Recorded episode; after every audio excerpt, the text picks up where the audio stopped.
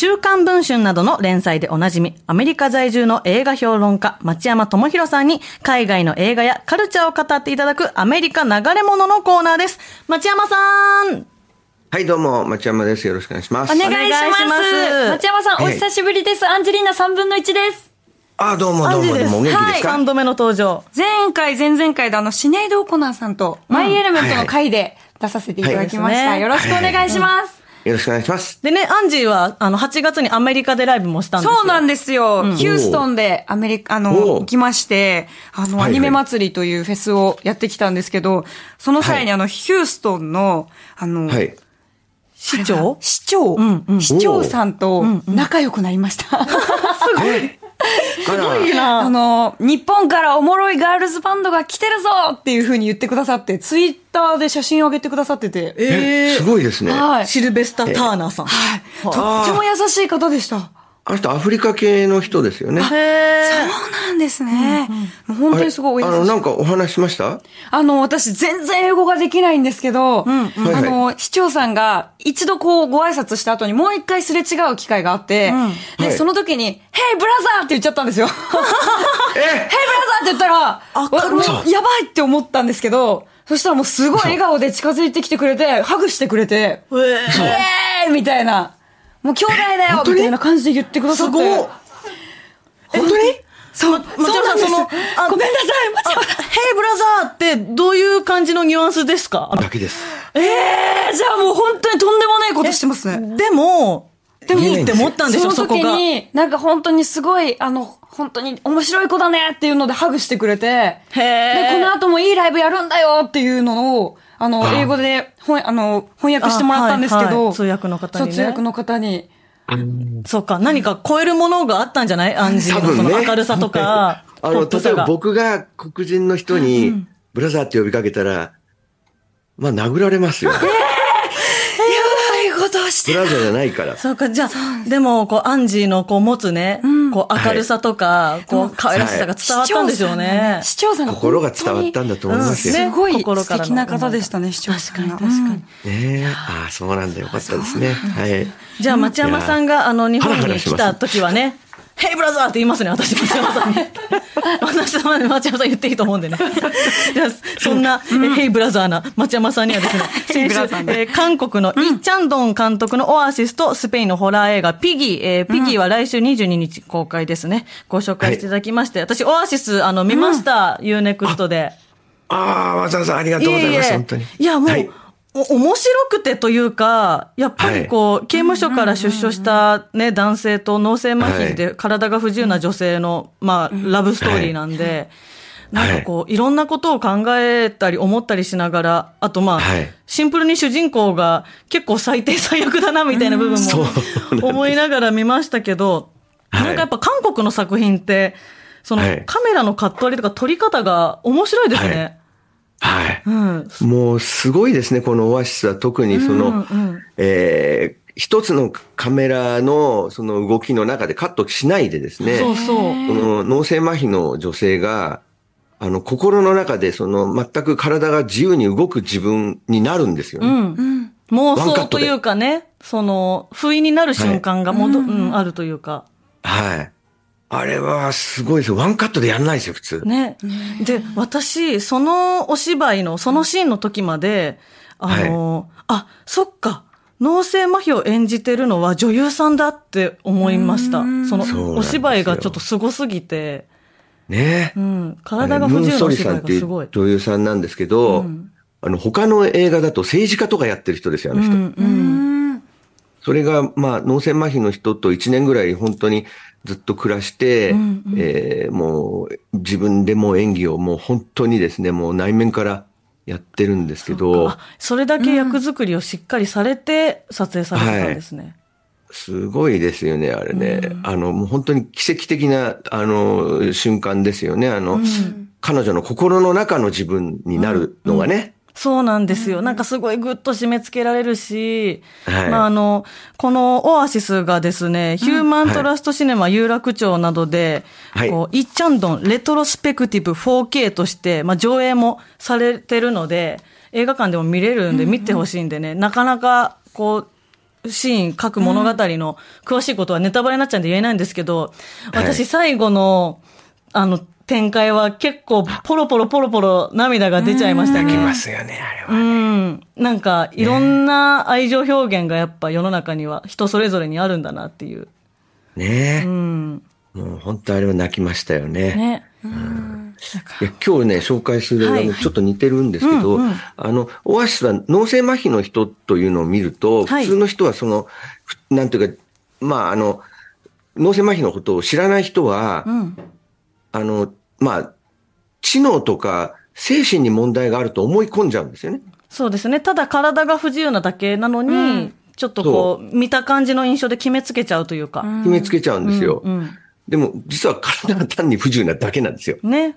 うん。ね。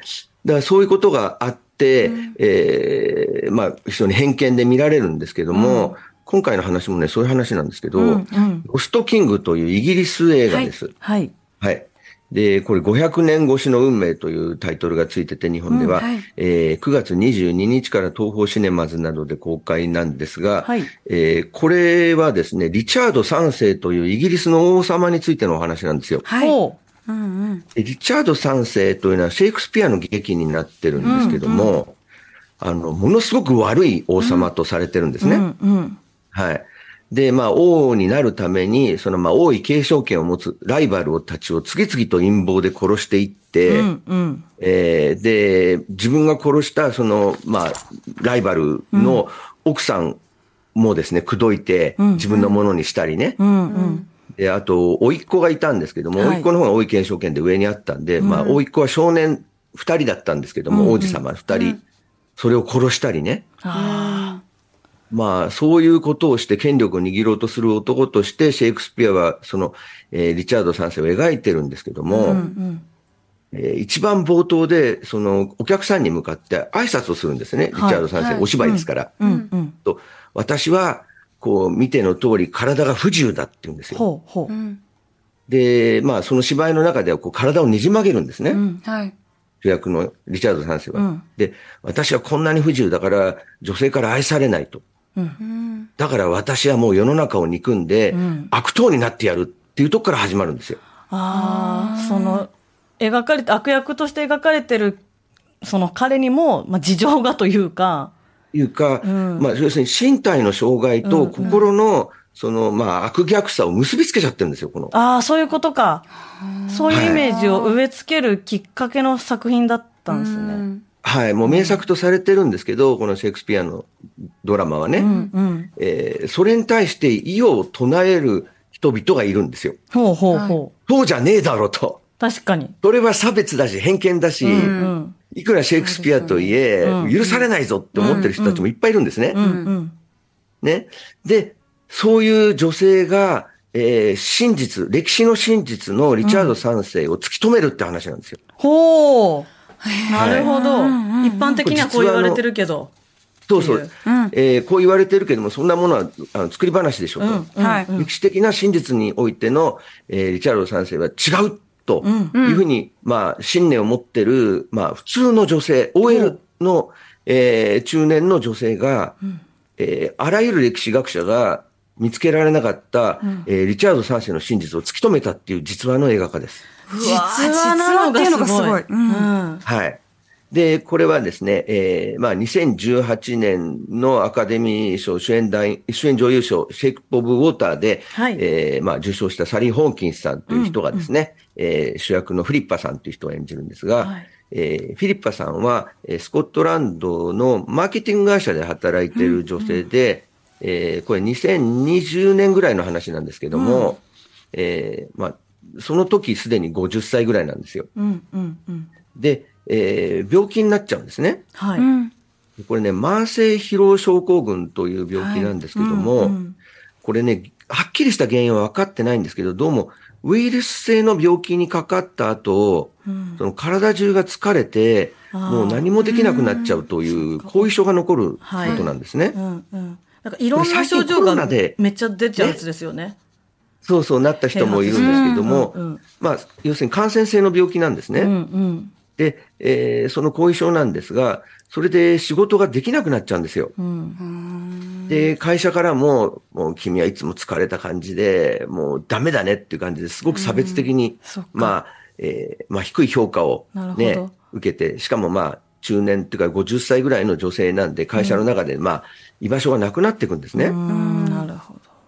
で、家ではね、はい、旦那がね、他に女作って出てっちゃうんですよ。ええー、病気の時ほど支えてよ。ね、そうなんです、ね、おか。お子さんがね、息子さんが二人いるんですけども、うん、まあ、えー、子育ては続けてくれるんですけど、旦那は、ただ家出てっちゃうんですね。うん。で、シングルマザーをしてるんですよ、このフィリッパさんは。うん、で、まあ、精神的にこう、もう肉体的にもどん底にある状態で、うん。うん、えー、それでリチャード三世っていうお芝居を見に行くんですよ。うん、で、そこで見たら、さっき言ったみたいに、その、ね、えー、まあ、体の不自由なリチャード三世が悪党になるっていう話なんで、頭に来ちゃうんですね。そうですよね。そんなんじゃないよっていう。うん、うん、そうなんですよ。彼女さんあ、彼女のそのフィリッパさん自身も体が具合が悪くなって、うんうん、で、具合が悪くなって周りの人がなんか怠けてると思うわけですよ。うん、病気なのに。ね。理解されづらい病気ですもんね。ねそうなんですよ。で、もう周りから差別されて、まあ、すごくよくなく見られて、うん、ね、彼女自身が苦しんでるんで、リチャード3世に共感していくんですね。うんうん、で、もうこれはおかしいから絶対に私は真実を突き止めようとして、うん、えー、まあ歴史的な研究を始めていくんですよ。うんうんうん、で、どうも、その、王子を殺したとか、はい、えー、そういったことは実はちゃんとした、えー、証拠がないことが分かってくるんですよ。うん、へデマなんですね。なるほど。はい。だから、この間もその在日朝鮮、朝鮮人の人たちがその、はい、まあ、関東大震災の時に、うんうん、えー、まあ、暴動してるっていうデマがあって虐殺された話もあったんですけども、うんはい、このリチャード3世も、まあ、背中が曲がっていたので、うん、えー、まあ、これね、脊椎湾曲症だったみたいなんですよ。はいはいはい。側湾症って今でもかなりいますけれども、ねうんうん、それで、まあ、そこから逆に彼は悪い人なんだということを決めつけられてったみたいなんですね。で、えー、彼女はいろいろデータを調べていくわけですよ、徹底的に。はい。で、その中で、えー、リチャード三世協会という人たちと仲良くなるんですね。ほうほうほう。で、それは、リチャード三世は悪くないと信じてる、うん、素人さんの集まりなんですよ。へえ。だから有志で集まった方々ってことですね。有志で集まって。で、で、どう考えても不当だと。うん、で、で、なんとか彼のね、汚名を晴らすんだと。うん、いうことで頑張ってる人たちの一緒に、まあ、協力しながら、いろいろ資料を見つけていくんですけども、うんはい、で、彼が、実は、その、イギリスの王家の血統の中から外されちゃってるんですね。うん、ほう。ジャール三世は。なぜつまりその陰謀によって、ね、えー、暗殺とか陰謀によって、そのまあ王としての資格を取ったから、うんうん、ってことで外されてたんですよ。うんうん、で、彼の復権をするためには、彼がちゃんとした王として死んで、その墓に埋葬されたことを証明すればいいと。なるほど、なるほど。うんうんうんところが、リチャード3世は伝説の中では、悪党だったから惨殺されて、え川に捨てられたってことになってるんですよ。そうか、最後はもうなんか、ひどい人がひどい結末を迎えたってことになってたんですね。なってるんですよ。で、それで、まあ、お墓もないと。遺骨もないと。いうことになってて、うんうん、じゃあ私は絶対に彼がちゃんと埋葬された証拠を見つけるんだということになってくるんですね。うんうんで、いろいろ調べると、実はその、バラ戦争というのは当時イギリスであって、はい、これは、そのイギリスの王家の2つの家系があったんですけども、うん、その、えー、ヨーク系というのと、はい、その、チューダー家という2つの家系が争う内戦状態になったんですね。うんうん、で、えー、リチャード3世はヨークだったんですよ。はい。ところが、戦争で負けて、えチューダーという、えー、家系がその後イギリスの王家を継いでいくんですね。うんうんうん、でも、チューダーの方は実は冒系なんですね。ほう。乗っ取った形になってるんですよ。はいはい。で、その後に歴史を彼らがまあ支配していくので、自分たちを正当化するために、うん、えー、リチャード3世は悪者だったという、えー、歴史の改ざんを行ったらしいってことが分かってくるんですよ。都合のいいようにされてたんですね。されてたんですよ。まあ、ね、結局権力握った方がね、ね歴史を書き換えちゃうから。うんうんうんね。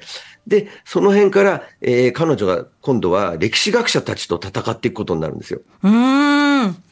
相手にされないんですよ。だって普通の人ですもんね。ただの人でしょ、でで、私たちはね、もう学者でね、なもう何百年も歴史学やってて、わ、かんないことは君みたいにちょっとね、歴史かじっただけの人にね、わかるわけないだろう、みたいな感じなんですよ。なんなら一回通った道じゃいって思われそうですしね。そうそう、そんなことはもうすでにね、証明されてんだよとか言って、相手にされないんですよ。ねあの、ところが、どんどんどんどん彼女が、それでもくじけないのは、え。うん。彼女の前にリチャード3世が現れるんですよ。え？うん。現れるんですよ。あれ？どういうことだ？ね？すでに。で、彼女を導いていくんですよ。はあ。ね？で、これね、僕映画の嘘だと思ってたんですよ。うんうん。ちょっとファンタジックすぎるような。ファンタジックすぎるんですけど、うんかなり本当で。彼女は多くの場合、直感的にリチャード3世から直接教えてもらったわけじゃないんだけども、ここに間違いないっていうことで、次々と証拠を見つけてくる。ピンときたぞっていう連続で。そうなんですよ。ね。だから多分、リチャード3世が死んでね、はい。散々悪党にされて、うん。で、映画とかでも非常にものすごい悪いやつに描かれてるから、うんなんとか誰か俺の本当のね、うん。ことを伝えて証明してくれないかってずっと思ってたんだと思うんですよ。ずっとこう、魂、あリチャード3世ってお芝居だとね、ものすごいね、気持ちの悪いメイクとかにしてそ、っか、悪役だから。怪物みたいにして出てくるんですけどもうんうんうん、実際はそうじゃなかったみたいなんですよ。あ、そうなんだ。絵が残ってるんですけどはい、そんなに悪くないんですよ。ね、いや、そう、綺麗なお顔立ちされてますよ、とても。そうなんですよ。うん。で、これはね、結局、彼女は、実はその修道院という教会があるんですね、はいカトリックの。そこにちゃんと埋葬されてるって記録を見つけ出すんですよ。ほー、すごいー。おーね。ところがその修道院存在しないんですよ。え？なんで？イギリスは、はい。ヘンリー8世というその王様が離婚して新しい嫁さんをもらいたかったから、離婚はカトリックで禁じられてたんで、はい。カトリックをイギリスのから追い出して、うん。ううん。ん。イギリスの国王もずっとカトリック教徒だったんですけれども、カトリックをやめて、えー英国教会という教会を新しく作って離婚したんですね。うん。ううん。ん。で、そこからイギリスでは、そのカトリックを全部、まあ、排斥するという運動が起こっていくんですよ。そっか。うん。で、カトリックの教会とか全部打ち壊されたんです。うわ徹底的に破壊されて、だから、そのリチャード3世が埋められてた教会も見つからないんですよ。そうか。だから、いろんな、こう、歴史の積み重ねで、リチャードの事実はどんどん消されてたんですね。どんどん消されていくんですよ。わわでもそこにまたリチャード3世が現れるんです。ーへえ。ちょっとで、、こっちだよって言ってね、面白そう。なんか、フィリッパさんを導いていくんですよ。いや、実話の方がすごいっていうな。うん。うん。でもその先にね、次々と、まあ、いろんな大学とかね、学者たちがね、途中から、その彼女が実は本当にすごい発見をしそうだってことが分かると、彼女を妨害して、その手柄を横取りしようとするんですよ。そういう人絶対出てきますもんね。そういうね、だって最初はバカにしてたのにって感じですよね。そうなんですよ。ね、学者たちが俺たちはほん本当にプロでやってんだからやって、素人にもうこんな取れてたまるかよみたいになってくるんですね。うん。で、しかも、その修道院があったと彼女が、その発見した場所っていうのは、えー駐車場になってるんですね、へえ。現在。まさかまさかそんなところにって思いますもんねね。そうなんですよ。わあで、。その駐車場をまあ壊して、んえー発掘をしなきゃなんないってなると、まあ、ものすごいお金かかるわけですよ。そうですよね。そのお金ないんですよ。ね、ん普通の人だもんだって。でしょ、うん。そこでどうするかっていうのは、まあ、映画を見てるのが楽しみなんですよね。気になる。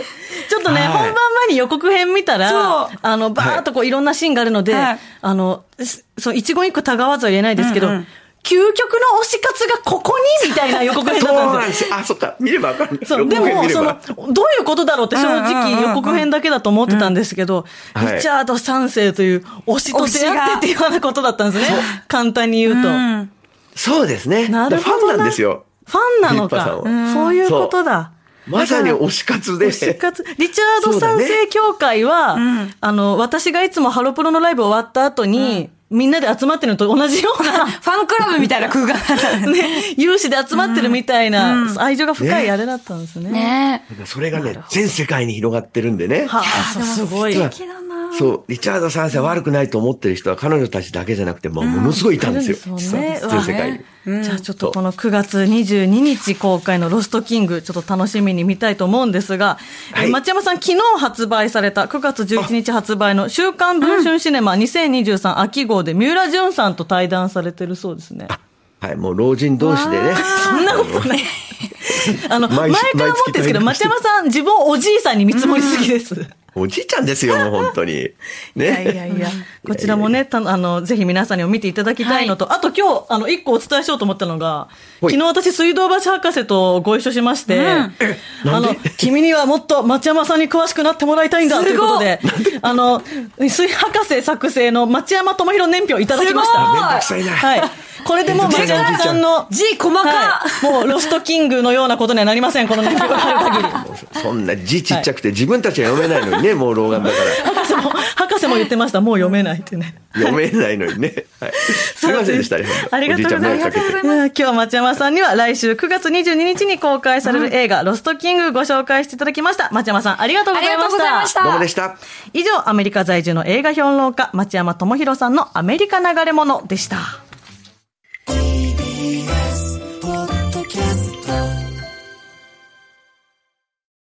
塚越健二です。文化系トークラジオライフは、身近な出来事からアニメや文学、テクノロジーや社会問題まで、ワイワイ楽しく、ちょっと先を見通す、みんなで思考実験するような番組です。